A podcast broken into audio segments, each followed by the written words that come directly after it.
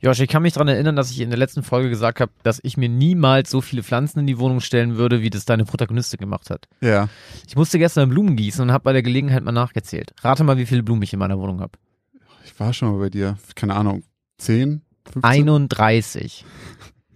Ja, und jetzt überlegen wir, wie viele davon Spinnen haben.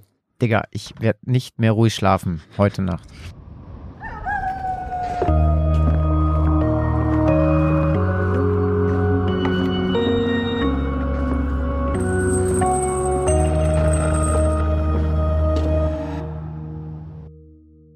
Und damit moin und herzlich willkommen zur 30. Folge von Geschichten aus dem Altbau, dem Grusel-Podcast mit dem X-Faktor, mit mir, Josh Kliemann. Und mir, Christoph Wellbruck.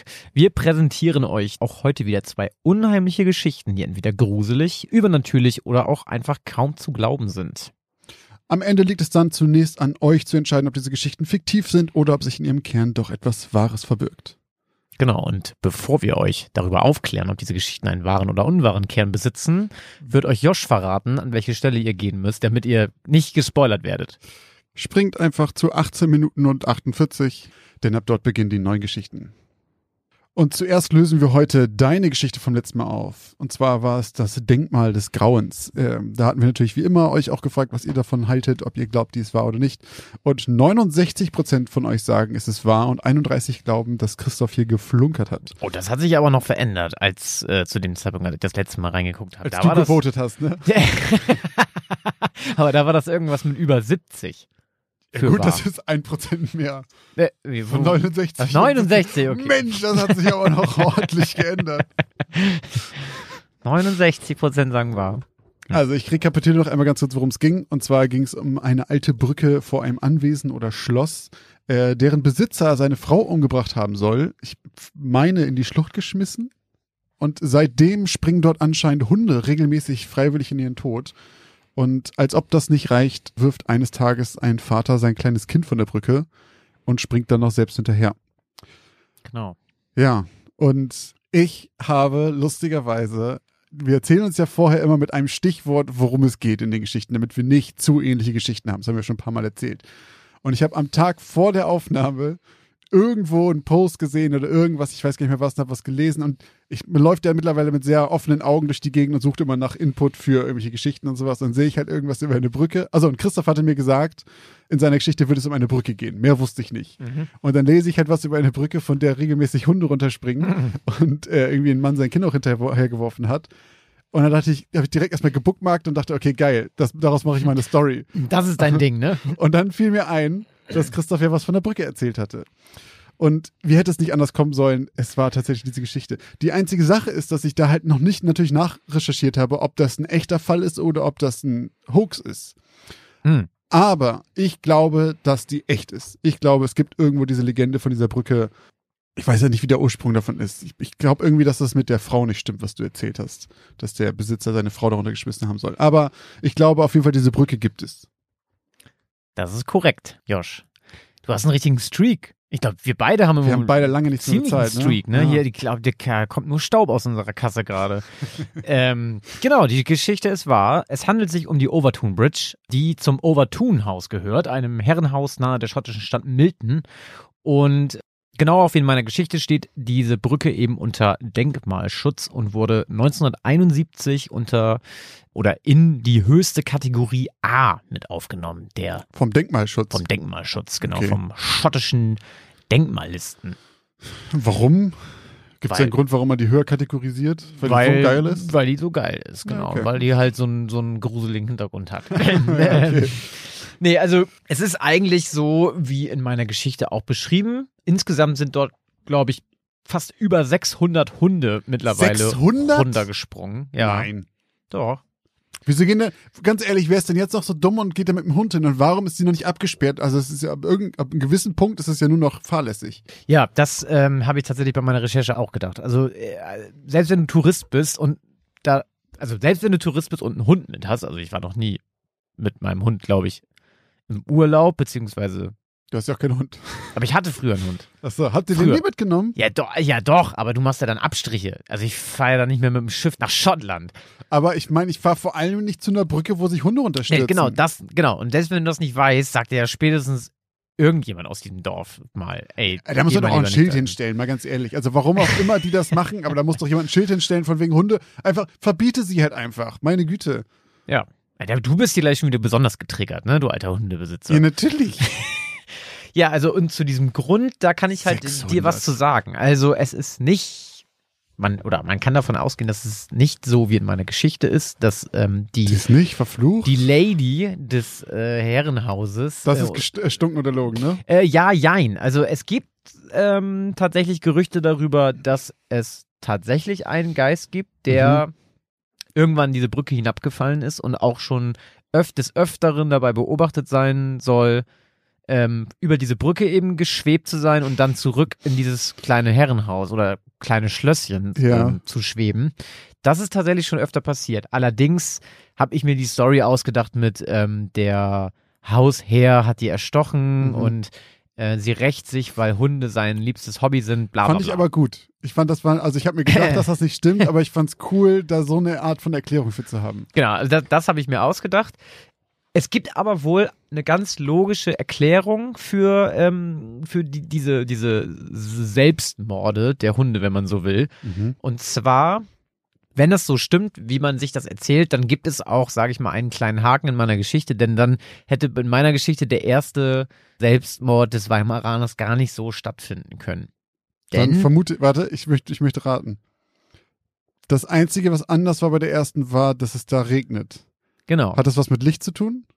Äh, Sonne nee, oder so? Ja, mit mh, ja, auch. Auch, Ja, okay, aber sag. man kann im Regen, was kann man im Regen ein bisschen schlechter? Trocken bleiben. Ja, aber was noch? Was können Hunde besonders gut Ach, generell? riechen, okay. Genau. Ähm, genau, man glaubt nämlich, dass die Hunde dort runterspringen, weil unter der Brücke viele Nerze nisten. Ah. Und die versprühen so einen kranken Duft, der so intensiv ist, dass diese Hunde völlig durchdrehen, wenn die über diese Brücke laufen Und und, so ein Jagd, Jagd Genau. Intrieb, und dann einfach dieser Instinkt einsetzt und die Instinkt, ja. vollkommen äh, ja, einfach triebgesteuert von dieser Brücke springen, weil die diesem Duft hinterher wollen. Und eben diese, diese Unfälle, sage ich mal, passierten halt eben besonders oft so zur Frühlings- und Sommerzeit Okay. und bei eigentlich fa auch fast ausschließlich trockenem Wetter eben und nicht, wenn es geregnet hat, weil der Regen eben eigentlich den, den Duft ein bisschen schmälert. Hm, okay. Ähm, aber das als gute Kulisse für äh, den Auftakt. du meiner Geschichte schön diente. atmosphärisch. Es gab auch ein paar Hunde, die das überlebt haben. Wie hoch ist die Brücke? Äh, 15 Meter geht's da runter. Ja, okay. Ja, gut. Also das ist schon hoch genug. schon hoch genug. Ja.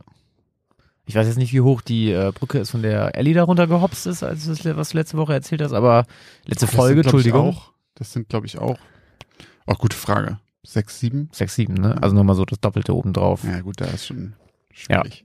Und äh, für diejenigen von euch, die besonders gut aufgepasst haben und besonders gut der englischen Sprache mächtig sind, habe natürlich ein kleines Easter Egg eingebaut, denn der Forest, in dem Heißt ähm, Whittaker. heißt du Mink Forest. Ah, Nerze. Nerz. Nerzwald. Der Nerzwald. Und ja, eine Person hat auch geschrieben, dass äh, Molly mit Nachnamen Ridgeback heißt. Und das ist natürlich äh. Rhodesian Ridgeback. Hm. Die Löwenhunde. Die, die Ridgebacks sind die mit diesem Streifen auf dem Rücken. Ja, afrikanische Löwenhunde. Heißen die so? Ja, die sind ausgebildet dazu, Löwen zu jagen. Ach Quatsch. Beziehungsweise. Groß genug sind die dafür auf jeden Ja, Fall. die, die sollen die so müde machen und einkreisen. Also die sollen die nicht, Nicht, nicht, nicht töten, angreifen, sondern, sondern, halt jagen, müde machen und einkreisen, sodass der Jäger mit der Flinte, äh, leichtes Spiel hat. genau. Hm. Ja, Gut, wieder was gelernt. genau. Ja, und die meisten von euch, ja, also wiederholen schon, uns jetzt ja wirklich jede Folge irgendwie, wie äh, von wegen, dass die meisten das von euch eh schon alle wissen und dass ihr das immer fleißig schreibt, das ist äh, ganz toll. Hat mich Mhm. überrascht, wie viele das kannten, weil ich kannte die Geschichte tatsächlich nicht, bevor ich recherchiert habe. Ja, ich habe auch, ich habe ja tatsächlich am Tag vorher was darüber gelesen, habe davor noch nie was davon gehört. Hm. Aber so geht's. Ich habe das Gefühl, das sage ich bei jeder Folge. Ja, ja. Habe ich ja noch nie von gehört und ich dachte, das müsste man wissen. Na gut. Tja, machen wir weiter. Machen wir weiter mit deiner Geschichte Grüner Daumen. Hu, und da war es noch etwas deutlicher oder eindeutiger als äh, bei mir, denn 74% von euch glaubten an eine wahre Geschichte, während 26% hingegen sich sicher waren, dass du uns eine ausgedachte Story erzählt hast. Oh, ich war, ähm, ja, ich weiß auch nicht genau. Ich wusste, dass du thematisch was mit unseren achtbeinigen Freunden machen wolltest. Das wusste ich. Ja, wollte ich auch schon länger ja mal. Äh, das heißt aber ja natürlich nicht, dass du automatisch dir was ausdenkst, sondern du kannst ja auch in eine bestimmte Richtung recherchieren. Ah, Und ich weiß, ich, wir sollen da ja eigentlich wäre es schlauer, wenn wir nicht immer in die Kommentare gucken würden, aber es lässt sich ja nun mal nicht vermeiden, weil mein Handy immer bimmelt, wenn da irgendeiner reinschreibt. Mhm. Und dann haben viele irgendwas mit äh, der Yucca-Palme da erzählt. Ja. Und dann war ich so, ah, das habe ich überhaupt nicht auf dem Schirm gehabt, ne, irgendwie dieses Märchen oder diese Geschichte. Ä- Also, mein erster Gedanke war, das hast du dir ausgedacht. So. Und dann habe ich gedacht, naja, also, dass irgendwann mal irgendwo irgendwas eingeflogen wird. Also, ich meine, jeder kennt ja auch diese Story von den ähm, Spinnen irgendwie im Supermarkt, die da zwischen den Bananen Mhm. krabbelten. Ach, egal. Ich, ne, Leute, ihr, ihr wisst es, ich mach's mal wieder kurz. Ich sage, du hast dir die Geschichte ausgedacht und hast dich unter anderem von diesen Krabbelfiechern im Bananenregal im Supermarkt inspirieren lassen. Möchtest du noch kurz recappen, worum es denn ging? Ach so, klar. Das Volk möchte es so. Stimmt. Ähm, okay, Leute, macht's euch bequem. nee, es ging, genau, es ging um Maria, die ähm, ah, so eine Hobbybotanikerin ist und sich eine Pflanze nach der anderen in ihre Bude stellt, bis ihre Wohnung irgendwann aussieht wie ein kleiner Dschungel. Und sie hat ganz viel Freude daran und ganz viel Spaß daran. Und irgendwann ähm, bemerkt sie, dass sie kleine Pusteln und kleine Quaddeln äh, auf ihrer Haut äh, hat, nachdem sie aufwacht. Und dauert natürlich, wie es halt so ist, ewig, bis sie einen Termin beim Hautarzt kriegt. Und als sie dann irgendwann einen Termin bekommen hat und dort hingeht, dann äh, wird ihr ziemlich schnell gesagt, dass sie keine Allergie hat, sondern dass sie Bisswunden hat, kleine Bisswunden. Und äh, spätestens da hat man schon ein Gefühl, was dafür verantwortlich ist. Ähm, und auch Maria findet es heraus, denn eine ihrer Pflanzen ist hohl und in ihrem Stamm tummeln sich Millionen von Spinnen. Mhm. Lecker. Sehr lecker. So, du hast gesagt, die ist Ich glaube, genau, ausgedacht. ich glaube, sie ist ausgedacht und du hast dich Vor diesen Bananenspinnen. unter anderem von irgendwelchen Sachen. Also, ich habe sie angelehnt, beziehungsweise sie ist stark inspiriert, wie viele schon gesagt haben, von der Spinne in der Yucca-Palme. In dieser Geschichte ist es halt einfach statt dem Elefantenfuß eine Yucca-Palme, in der diese Spinne halt drin sitzt. In manchen Versionen davon ist es eine, manchmal sind es ganz, ganz viele. Die Sache ist aber, es gibt keine Belege dafür, dass das jemals wirklich so geschehen ist. Das ist eine ganz, ganz bekannte Urban Mystery. Also habe ich recht. Du hast recht. Sie ist ausgedacht. Sauber. Ähm, es, gibt, es gibt auch die gleiche Geschichte aus Amerika, da gibt es sie auch und da gab es dann irgendwann mal, wurde gesagt, aus welcher Gärtnerei die kommen sollten und die haben auch ganz viele wütende Anrufe gekriegt und sowas. Aber auch da hat sich später herausgestellt, das war auch komplett fake. Also ich zumindest habe in meiner Recherche nichts gefunden, wo wirklich mal belegt wurde, dass das passiert ist, sondern es ist immer nur Hörensagen und das ist dem Nachbarn, einer Nachbarin aus einem anderen Dorf mal passiert und so ein ganzer Kram. Also äh, sie ist komplett ausgedacht. Das Einzige, wo ich so ein bisschen ja, misstrauisch wurde, war, du hast du gesagt, in welcher Stadt Maria lebt? Nee, ne? Aber schon in, also ich hatte irgendwie im Kopf, dass sie in Deutschland lebt. Ja, ja, ist auch in Deutschland. Genau. Und dann halt so, wahrscheinlich hatte die Spinne oder hatten die Eier so und so, war schon alles drinne, seit die in Mexiko war. Mhm. Und dann habe ich gedacht, das muss ja, das dauert doch ewig. Also bis dieses Ding da aus Mexiko in den deutschen Blumenladen kommt und so, da, da muss doch, das hält doch so ein, Elef ich muss auch gestehen, ich habe überhaupt keine Ahnung, was ein Elefantenfuß ist. So, Aber es wird ganz dick nur. Ich habe einfach eine Pflanze gesucht, die eine besonders dicke Wurzel hat, damit ja, da drin und was genau, und dann dachte ich, okay, das wird jetzt kein Baumstamm sein, weil sie kann ja immer noch mit ihren Fingern da drum rum, aber Ja. so dick und dünn kann das ja nicht sein, dass da so viele Eier sich über so eine lange Zeit, also das weiß ich Ich nicht. zeig dir mal ganz kurz den Elefantenfuß. Oh ja. Elefantenfuß, das kenne ich höchstens aus dem Klamottenladen, diese Dinger, wo, wo, weißt du, wo man früher als kleiner Junge oder Mädchen immer drauf rumgerutscht ist. Ach so, heißen die Elefantenfuß? Ja, die kenne ich als Elefantenfuß. Hier, so sehen die aus. Ah. Die bestehen halt eigentlich nur Palme. aus einem dicken Stamm und, und die haben, sehen so ein bisschen aus wie diese Madagaskar-Bäume. Also ein bisschen. ja so ein bisschen, in ganz dick und klein. Und die kommen halt aus Mexiko. Deswegen, ich habe geguckt, wo diese Pflanze Ah, ursprünglich okay. herkommt und Okay. deswegen Mexiko. Äh, hab dann auch geguckt, was für Spinnen, ob es in Mexiko auch irgendwelche Spinnen gibt, die gefährlich sind. Und? Naja, ja, klar. Mexiko halt. In Amerika übrigens die Version, die es da gibt, ist in der Regel mit Skorpion. Oh, ist auch fies. Aber auch nicht so gemein. fies wie Spinnen. Nee, ich finde Spinnen auch ekliger. Übrigens, kleiner Fun Fact, der Name von Maria, angelehnt an Franzi, schöne Grüße, ihr zweiter Name. Ach, come on, wirklich? Das kleine Blumenmädchen, das überall Pflanzen hinstellt. Süß. Ja, ähm, abgesehen davon eine Entwarnung hiermit also an alle Pflanzenfreunde, auch an dich, Christoph, mit deinen, wie viel waren das, 32? 31. 31 Pflanzen. Ihr könnt eure Lieblinge schön weiter gießen und müsst keine Angst haben. Auch Elefantenfüße. Äh, ich möchte der Elefantenfußindustrie hier kein, keine Steine in den Weg legen. Ich gebe sie wieder frei zur, zur gefahrlosen Benutzung. Ja, Gut, dann kann war's. ich aber heute Nacht ruhig schlafen. Ja, sehr gut. Außer du hörst ein komisches Quieken. Quieken? Ja, so ein, so ein, was habe ich gesagt? Komisches Geräusch. Außer das komische Geräusche. Immer komische Geräusche würde ich grundsätzlich vorsichtig sein. Ah, ah da kriege ich immer noch ein G- G- Gänsehaut. Ah, wie viele Leute auch einfach noch kommentiert haben. äh, So, nee, ich würde auf jeden Fall auch die Bude verlassen. Und ich meinte, das ist das Unrealistischste aus der ganzen Geschichte. Ich glaube, kein Mensch hat das so gesehen wie du. Aber ich habe auch im Nachhinein, als ich das gelesen habe, dachte ich auch nochmal ganz kurz so, stimmt, warum, also, wenn die alle in deiner Bude sind, die verschwinden hinter allen Ecken, was willst du, du kannst sie auch nicht wegklatschen, was willst du denn machen? Ja, aber doch nicht einfach gehen. Ich würde nie, also ich würde auf jeden Fall nicht in dem Moment in dem Zimmer bleiben und sagen, so, jetzt mal ganz ruhig bleiben, gucken, wie wir das regeln. Wenn er über, vor allem, das habe ich auch noch gedacht. Du erzählst halt noch von wegen, ich würde die auf jeden Fall alle weghauen, hätte ich gar keinen Schiss und so weiter. Und danach kommt eine Spinnengeschichte, wo absoluter Panikmodus war. Ja, genau. Und genau diese Person, mit die mit dem Staubsauger da rumsticht, würde auf jeden Fall da bleiben und 150 Spinnen mit der Klatsche weghauen. Ja, aber das Problem war ja diese äh, unvorteilhafte Gardine. Gardine, genau. Ja, aber die sind überall, die sind auch an der Gardine, Christoph. Nee, du hast gesagt, die sind auf den Boden gefallen. Die springen ja nicht aus Und dem sind Elefanten. hinter allen Sachen verschwunden. Die krabbeln ja 0, nächste Wand hoch. Überall weg. Ja, okay. Schluss jetzt damit. Genug von Spinnen. Jetzt machen wir eine kurze Werbeunterbrechung. Was glaubt ihr, gebt ihr eigentlich so für Essen im Monat aus? Oder für Klamotten? Oder um nebenan in dem kleinen süßen Café einen Cappuccino zu trinken? Was auch immer ihr gerade vermutet, vielleicht liegt ihr mit diesen Vermutungen ganz schön daneben. Wenn ihr das mal überprüfen wollt, dann kann euch die App Finanzguru dabei helfen, denn dort könnt ihr Budgets einstellen für verschiedene Sachen, die ihr braucht, zum Beispiel fürs Einkaufen, für Essen oder was auch immer ihr sonst ähm, budgetieren wollt und dann mal so einen kleinen Self-Check machen, ob ihr denn wirklich da liegt, wo ihr glaubt, dass ihr liegt oder doch merkt, oh, ich gebe vielleicht ganz schön viel Geld für Cappuccini aus. Und in diesem Fall kann euch Finanzguru sehr dabei helfen, einen Überblick über eure Finanzen zu bekommen und diesen Überblick auch zu behalten. Das Beste daran ist, das Ganze ist vollkommen kostenlos.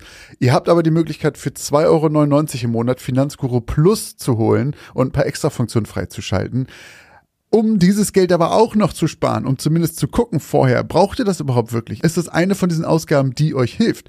Dafür könnt ihr Finanzguru Plus drei Monate komplett kostenlos testen. Dafür müsst ihr einfach nur den Code Altbau benutzen. Der ist 30 Tage lang gültig und damit bekommt ihr drei Monate Finanzguru Plus vollkommen kostenlos. Ganz wichtig jedoch, das gilt nur für Neukunden. Das heißt, wenn ihr schon Kunde da seid, dann seid ihr wahrscheinlich eh glücklich damit und braucht ihn gar nicht. Die Anleitung, wie das funktioniert, könnt ihr ganz einfach hier finden bei uns in den Shownotes. Das haben wir euch wie immer hier verlinkt. Also probiert es jetzt gerne aus und guckt mal, wo ihr bei euren Budgets in Wirklichkeit liegt und ob da nicht für irgendwas viel zu viel Geld flöten geht.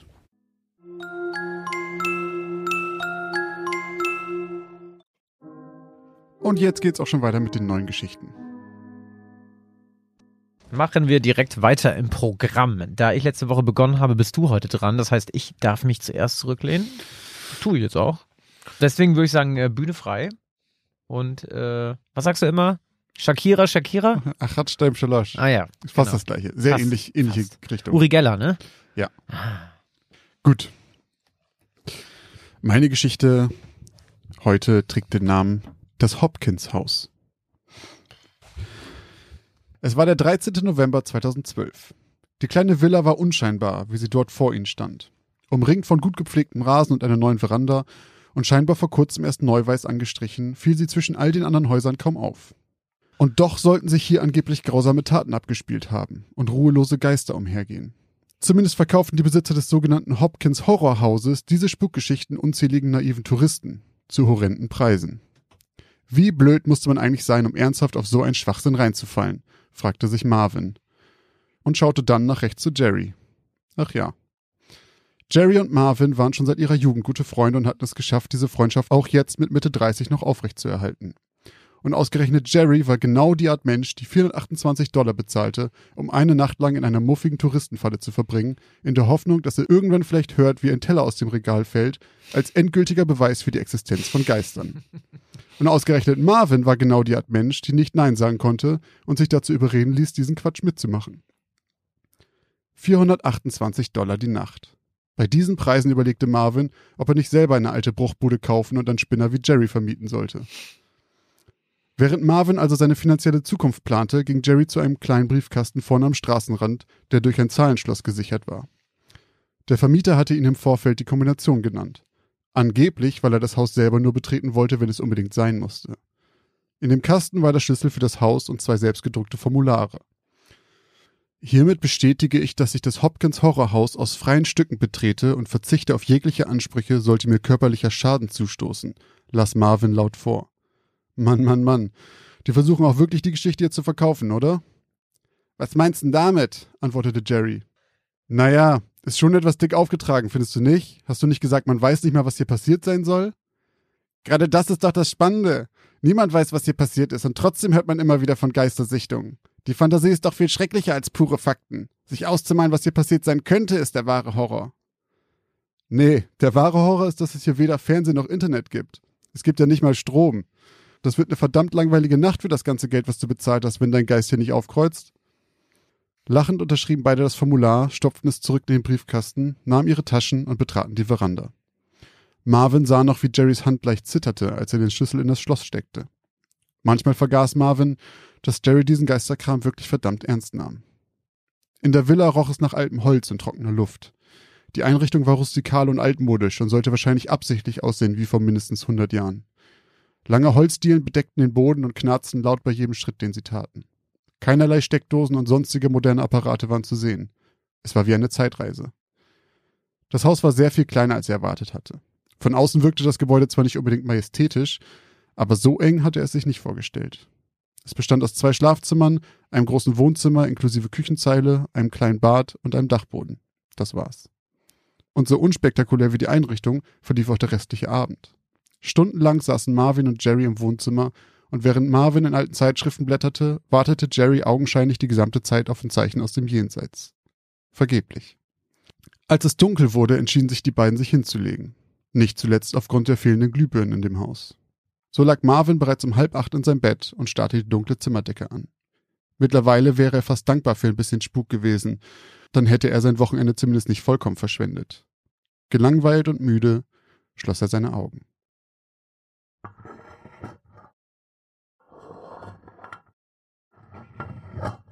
Vorsichtig öffnete Marvin seine Augen einen Spalt. Was war das? Da war eindeutig ein Geräusch auf dem Flur. Es war wie ein Schleifen, als würde etwas Schweres über den Boden gezogen werden, etwas Metallisches. Marvin hob seinen Kopf ein wenig an und hörte genauer hin. Es klang, als würde jemand an seiner Tür vorbeigehen und etwas mit sich schleifen. Jerry, hör auf mit der Scheiße, ich will schlafen. Keine Antwort. Langsam stand Marvin auf und ging an seine Zimmertür.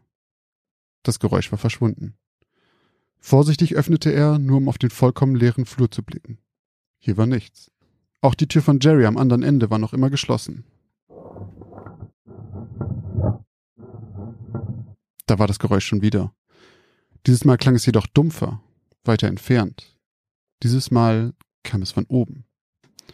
Marvin hob seinen Kopf und sah, wie ein wenig Staub aus der Decke rieselte. Jerry musste auf dem Dachboden sein. Was trieb der Spinner da bloß? Doch mit jedem Schritt, den Marvin auf die Leiter zum Dachboden am Ende des Flurs zuging, wurde ihm schwindeliger.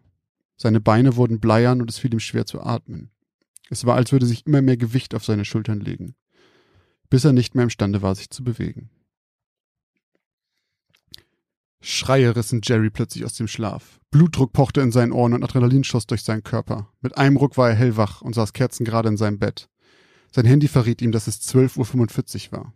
Doch die Schreie waren keine Einbildung oder Überbleibsel aus einem Albtraum. Sie waren echt. Und sie kam vom Dachboden. Ohne lange nachzudenken, riss er die Tür auf und lief zum Zimmer von Marvin. Doch seine Tür war bereits offen und sein Bett leer. Dann erst erkannte er die Stimme, die da schrie. Und mit einem Mal überkam ihn absolute Panik.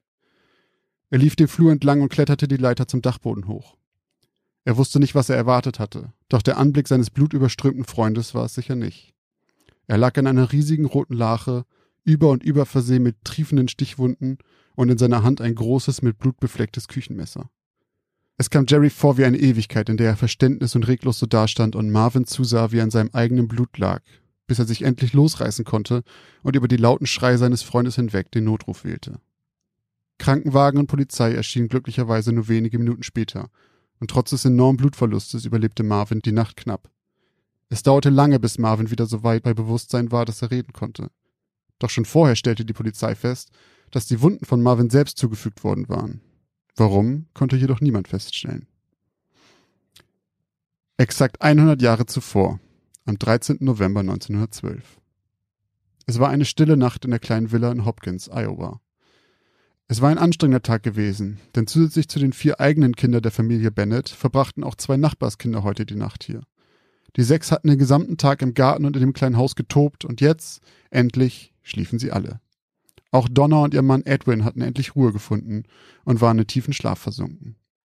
Es war eine mondlose Nacht und tiefe Schwärze umschlang das Haus. Nur ein einziges kleines Licht war in der Straße zu sehen. Das orangene Glimmen einer Zigarette, das immer wieder kurz knisternd aufflammte und ein schemenhaftes Gesicht zu erkennen gab, das das Haus beobachtete, bevor es wieder schwer atmend in der Dunkelheit der Nacht verschwand. Um 12.45 Uhr war von dem orangenen Glimm auf der Straße keine Spur mehr zu sehen, und im Haus der Bennets war es noch immer still. Bis auf zwei Geräusche. Den Wind, der durch das nun weit geöffnete Fenster des Dachbodens säuselte, und das schwere Schleifen einer Axt über alte Holzdielen.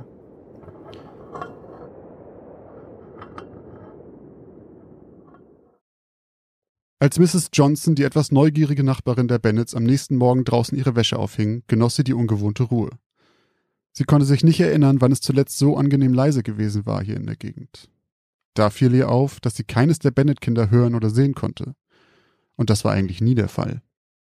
Noch verwunderter war sie jedoch, als sie sah, dass sämtliche Fenster der kleinen Nachbarsvilla mit Bettlaken oder Kleidungsstücken verhangen waren. Als dann auch noch die Tür der Bennets verschlossen war, rief Mrs. Johnson die Polizei hinzu. Als diese mehrere Stunden später endlich eintraf und nach einiger Überlegung die Tür aufbrach, wartete drin ein Bild des Grauens auf sie. Alle, sowohl die beiden Erwachsenen als auch alle sechs Kinder, wurden brutal mit einer Axt ermordet. Von dem Täter war keine Spur, bis auf ein paar Zigarettenstummel auf dem Dachboden.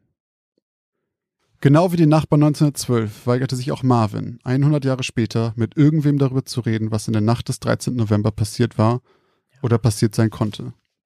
Obwohl die unzähligen Narben auf seinem Körper ihn stets daran erinnern werden.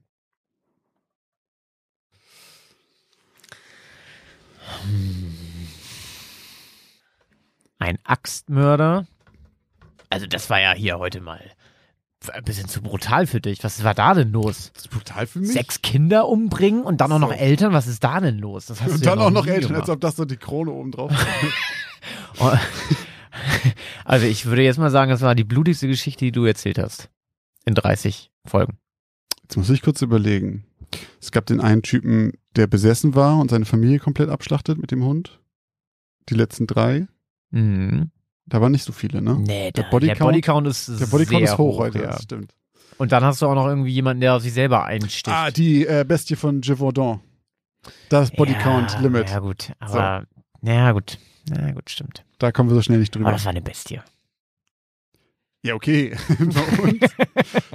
Vielleicht war die Ach, Beste so eine von Bestie. Vergeben und Jean Vendôme vergessen. auch jetzt nochmal gewütet mit einer Das kann Axt. sein. Hm. Also es gibt auf jeden Fall, ich will jetzt nicht zu viel wegnehmen, aber es gibt auf jeden Fall jetzt schon jetzt ein paar Ähnlichkeiten zu meiner gleich kommenden Geschichte.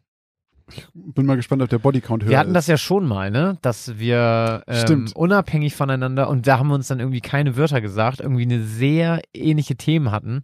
Das war ganz cool. Ich weiß nicht mehr genau wann, Ich überlege auch gerade, was das war. ähm, aber wir hatten das schon mal. Das war ganz Hatten geil. wir auch. Ja, ist auf jeden Fall aber auch eine gute Idee, die Marvin hatte, äh, von wegen sich einmal irgendeine Bruchbude kaufen und dann 480 Dollar oder Euro Ja. äh, dafür berechnen, dass da irgendwelche Geisterjäger drin pennen. Ich glaube, hier in Deutschland funktioniert sowas nicht so gut wie in Amerika.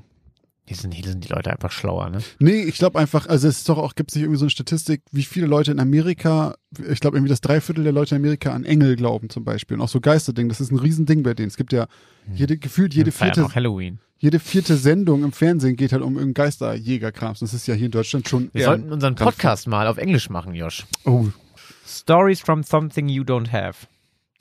Stories from the old building. Gut. Gut, dann übergebe Soll ich jetzt weitermachen? hiermit offiziell an dich. Ja, dann äh, nehme ich das doch gerne an. Hier den, das, das Den Wolk- Staffelstab. den Staffelstab, das Wollknäuel, was mir erlaubt zu reden. Das mit einem Wollknäuel gemacht? Macht man das nicht so in Bei einer. uns gab es einen Ball. Entweder einen Ball oder so einen Sprechstab. Ja, aber es gibt doch, das ist doch das Tolle an diesem Wollknäuel, weil, weil du dann am Ende so ein Netz hast. Und dann hat Ah. jeder diesen Faden in der Hand, weißt du? Okay, das ist cool. Habe ich aber noch nie so gehört. Ja, ich war halt auf einer coolen Schule. Wo warst Auf einem du? coolen Kindergarten. Am Bergen. Am Bergen für schwer erziehbare Kinder oder so. Am Bergen, Alter. Hau mal ab, man. KG erst am Wellenberg, Bruder. Da kommen nur richtige OGs her. Ja, okay. Represent. Represent. Gut, mache ich weiter mit meiner Geschichte heute. Meine Geschichte lautet Gute Nacht, Kuss.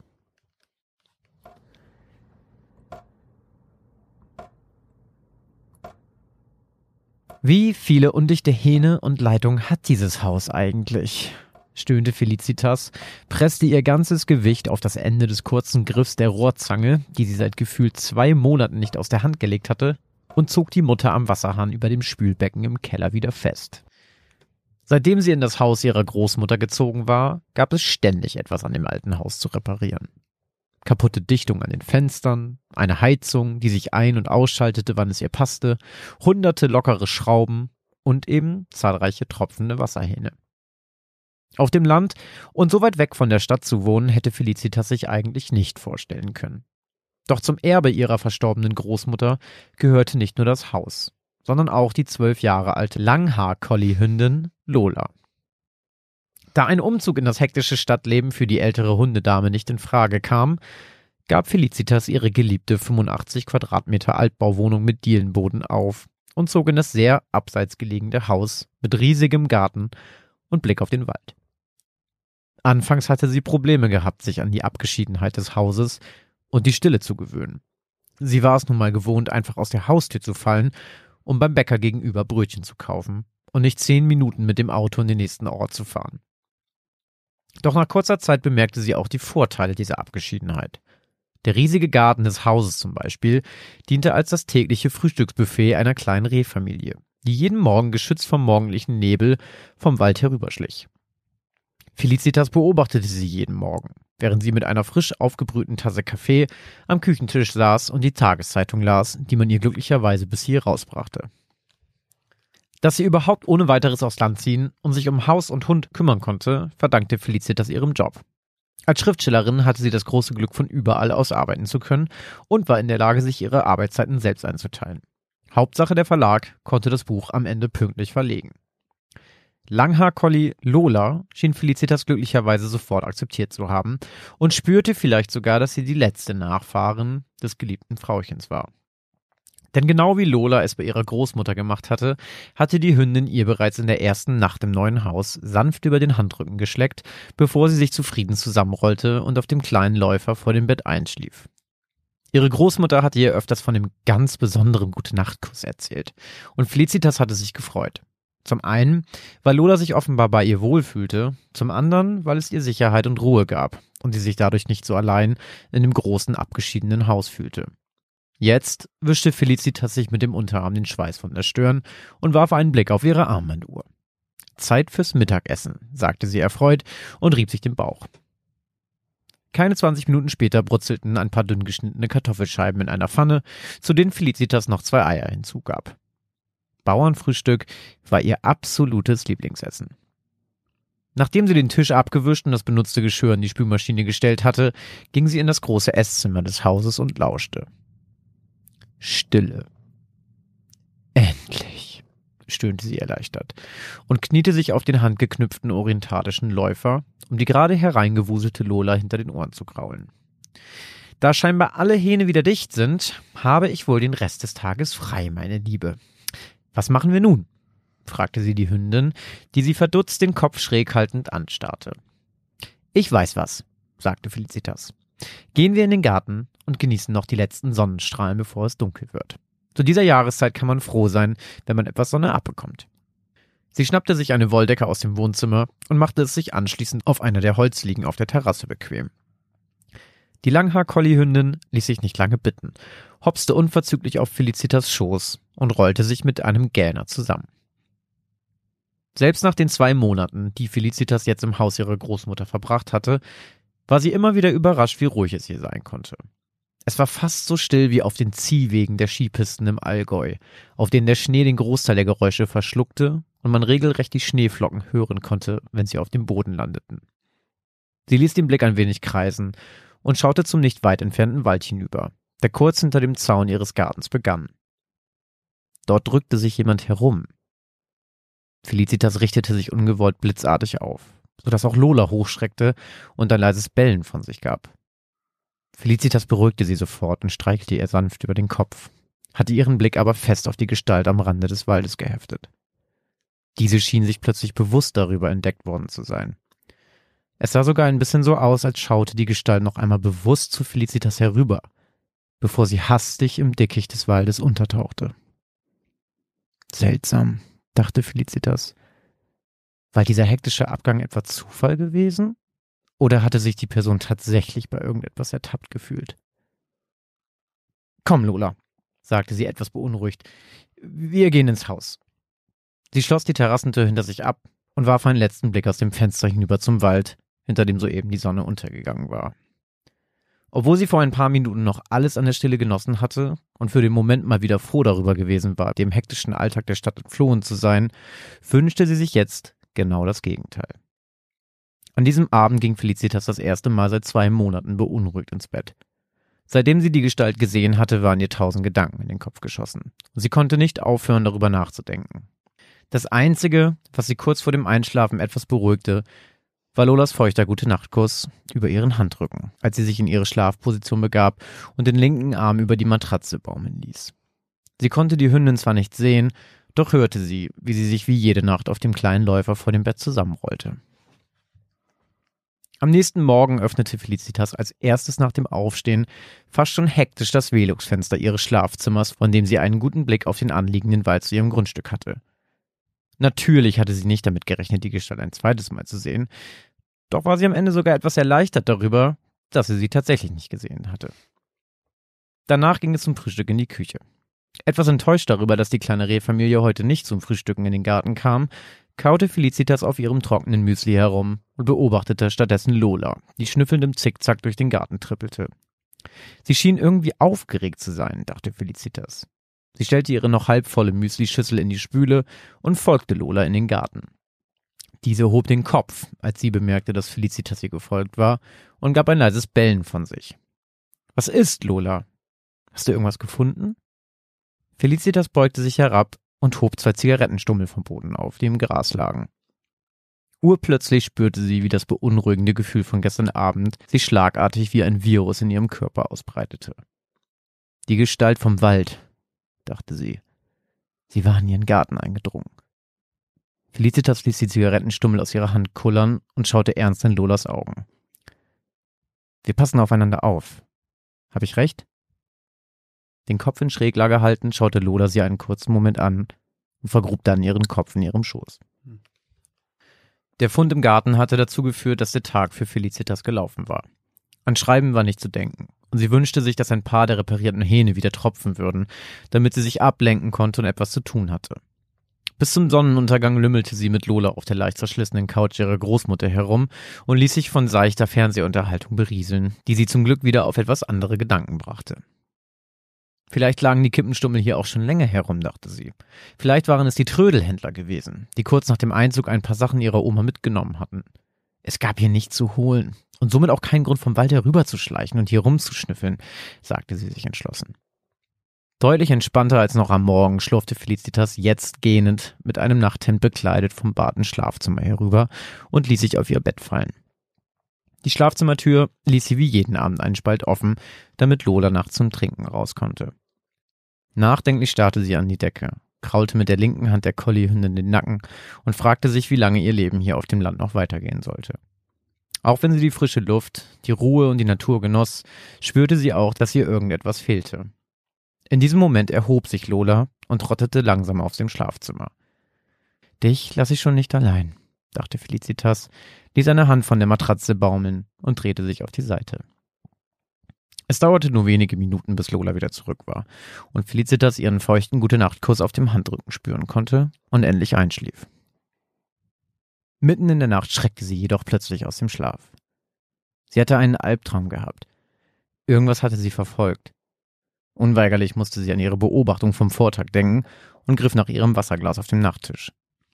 Sie nahm einen großen Schluck und wollte sich anschließend wieder schlafen legen, als sie ein Geräusch vernahm. Ein Tropfen. Genervt rollte sie mit den Augen und versuchte das penetrante Tropfen zu ignorieren. Doch vergebens. Na schön, stöhnte sie müde und holperte noch etwas schläfrig aus dem Schlafzimmer. Dabei fiel ihr auf, dass Lola nicht auf ihrem Läufer lag.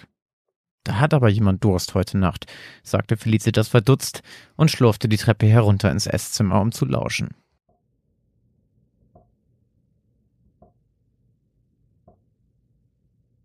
Doch das Geräusch schien sich eher von ihr entfernt zu haben, statt ihr näher gekommen zu sein. Sie gab einen Seufzer von sich und schritt die Treppen wieder rauf in den ersten Stock. Doch auch oben im Badezimmer tropfte nichts. Weder aus dem Duschkopf noch aus dem Wasserhahn am Waschbecken. Komisch, dachte sie und horchte erneut in die nächtliche Stille.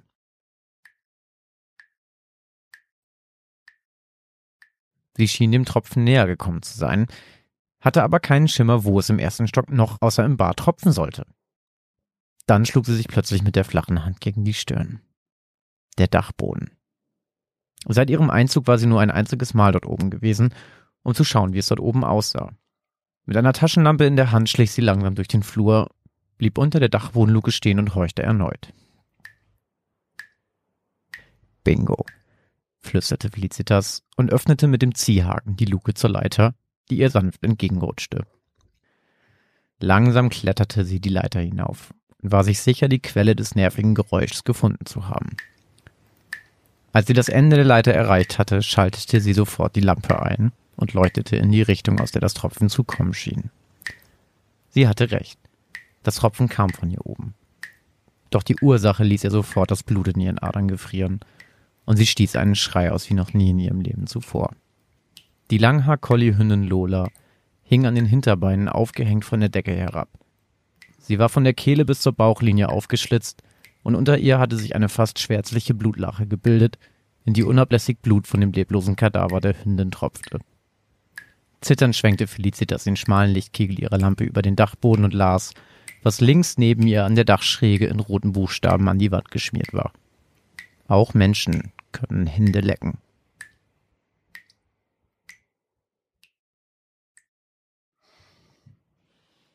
Bah. Bah.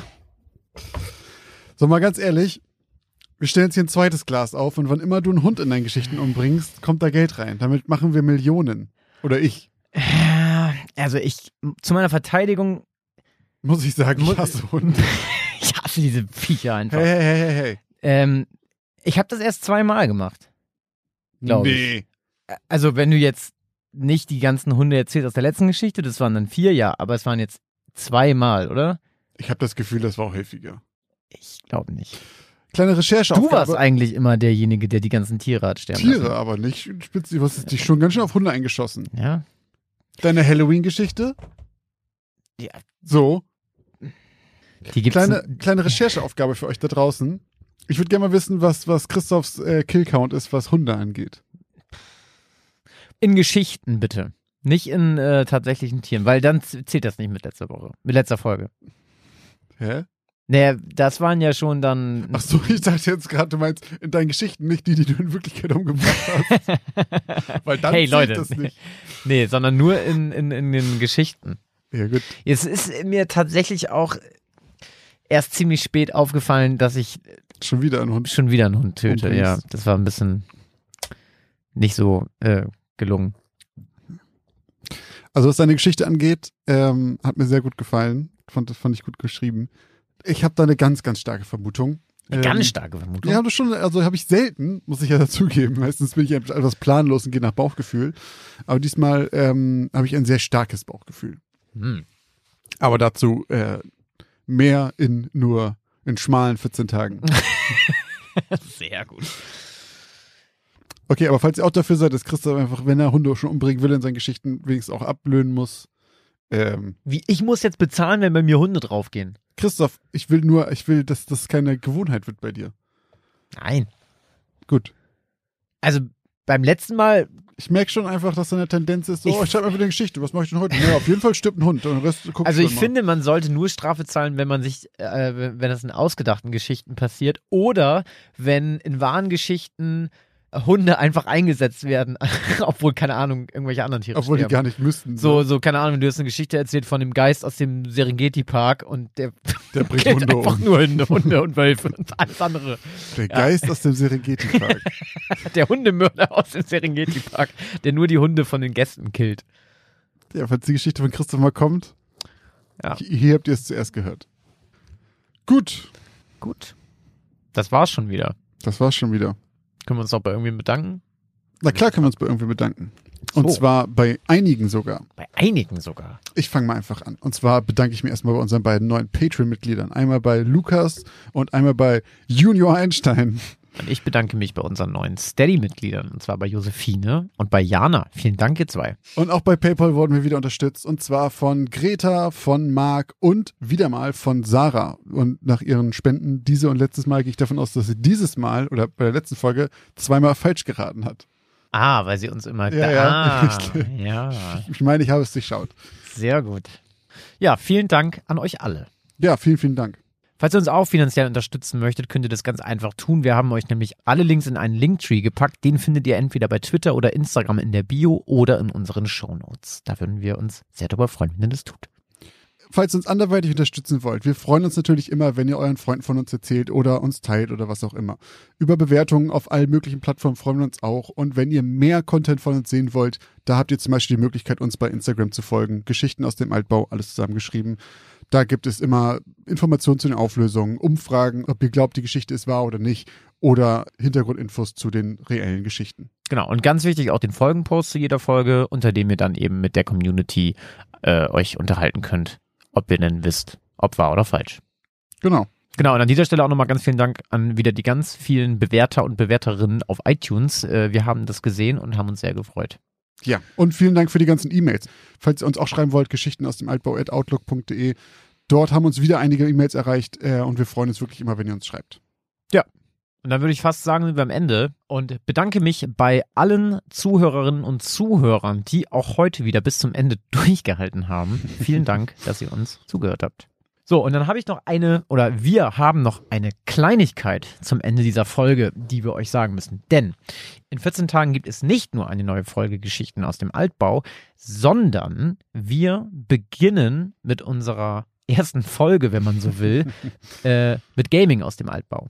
Und zwar haben wir einen Twitch-Kanal, der heißt Gaming aus dem Altbau. Und am 7. Mai fangen wir an. Zeiten und so weiter findet ihr noch bei uns auf dem Twitter- oder Instagram-Kanal, werden wir noch durchgeben. Äh, werden wir das Spiel Resident Evil 8, das neue Resident Evil, streamen. Ein Horrorspiel. Und wir würden uns natürlich sehr freuen, wenn ihr einschaltet. Äh, wir sind dann live. Falls ihr sehen wollt, also wie Christoph ähm, Pro-Gamer-mäßig zockt oder wie ich mich einscheiße, wenn ich erschreckt werde im Spiel, dann guckt doch da einfach mal rein. Äh, ich kann versichern, dass ich sehr, sehr schreckhaft bin. Ähm, mal gucken, wie es wird. Das wird sehr, sehr lustig. Ich wir hab können Bock. es jetzt schon eigentlich allen empfehlen. Ich habe hab wirklich richtig Bock. ja, ich auch. Da freuen wir uns drauf. Also, falls ihr uns mal live sehen wollt, das wäre die Möglichkeit. Genau, 7. Mai. Infos folgen aber noch zu Genüge. Also, macht's gut. Vielen Dank fürs Zuhören und bis zur nächsten Geschichte aus dem Altbau.